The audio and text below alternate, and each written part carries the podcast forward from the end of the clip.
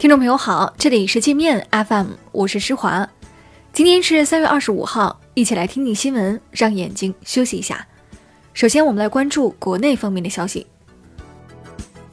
江苏响水爆炸事故发生后，国务院安委会发出紧急通知，要求全面开展危险化学品安全隐患集中排查整治，对所有化工园区进行风险评估，及时消除重大隐患。截至二十五号下午，响水爆炸事故遇难者人数已上升至七十八人，还有五百六十六名受伤者在接受治疗，其中十三人危重，六十六人重症。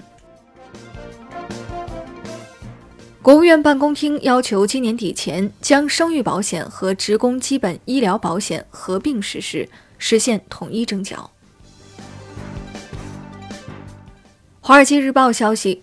中国已全面停止进口加拿大油菜籽，加拿大出口中国的油菜籽占其总产量的百分之四十左右，每年可以获得数十亿美元的收入。美军军舰再次闯进台湾海峡，耀武扬威。一艘军舰带着一艘海岸警备舰，二十四号从南向北穿越台湾海峡，这是今年以来美军第三次进入台湾海峡挑衅中国。美国前财长萨默斯在中国发展高层论坛上要求中国保证不取代美国的地位。中国外交部前副部长傅莹回应说：“中国在国际上扮演什么角色，不需要看美国的脸色。北京将扮演更重要的角色，华盛顿应该接受。”深圳与高雄签订农产品采购协议。计划在四年内采购价值两亿元的高雄水果、蔬菜等农产品。腾讯、百度、万科、融创等二十二家公司集体从链家撤资，链家注册资本缩水近百分之三十四。国内二十三家航司将对机票退改手续费实施阶梯费率，各航司实施标准略有不同，不过都是越早退改手续费越低，特价机票也可以退票或改签。五一小长假临近，打算出国旅游的朋友，不要在国外随便的找熟人兑换外币。中国驻澳洲大使馆说，许多国家会将私下换汇视为洗钱，可能会给自己带来不必要的麻烦。一名二十一岁的山西男子造谣生事，称十八名消防员在响水化工厂爆炸灭火过程中吸入大量致癌气体，牺牲，被警方刑事拘留。消防部门曾公开回应这是谣言。一名身穿类似和服服装的小伙子被预约强行进入武汉大学赏樱花，被保安挡下，双方发生肢体冲突。据报，武汉大学十七年前曾出台过内部规定，禁止穿和服者入校欣赏樱花。我们再来关注国际方面的消息。意大利冲破美国阻扰，正式加入“一带一路”，成为第一个加入“一带一路”的 G7 国家。双方签署了价值二十五亿欧元（约合人民币一百九十亿元）的经贸合作协议。意大利总理事后欢欣鼓舞地说：“这是意大利和意大利公司的胜利。”意大利将向中国返还流失到该国的七百九十六件文物。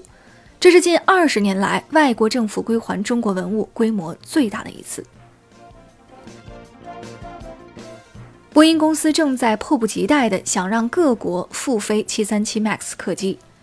波音计划召集两百多名民航飞行员、航空公司技术负责人和监管人员在华盛顿开会，鼓动航空公司恢复737 MAX 的飞行任务。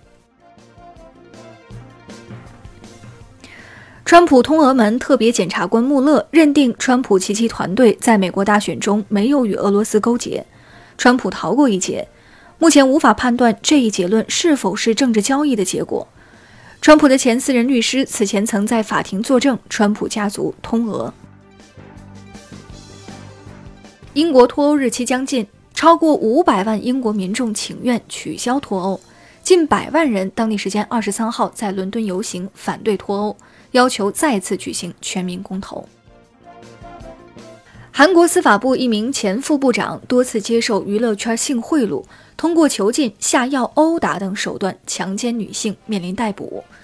这名高官眼看形势不妙，找来替身演双簧，打算坐飞机逃到国外，把韩国记者骗得团团转。剑桥大学开始到中国抢学霸。该校宣布接受中国高考成绩，但要求考生成绩排名在全省前一千分之一以内，而且要达到申请专业的语言要求，通常是雅思成绩七分。一名二十二岁的中国留学生在加拿大遭绑架，下落不明。当地警方说，这名男生是在住所楼下的车库里被绑走的，三名绑匪用电棍击打受害者后，将他塞进汽车后备箱拖走。那好了，以上就是今天节目的全部内容了。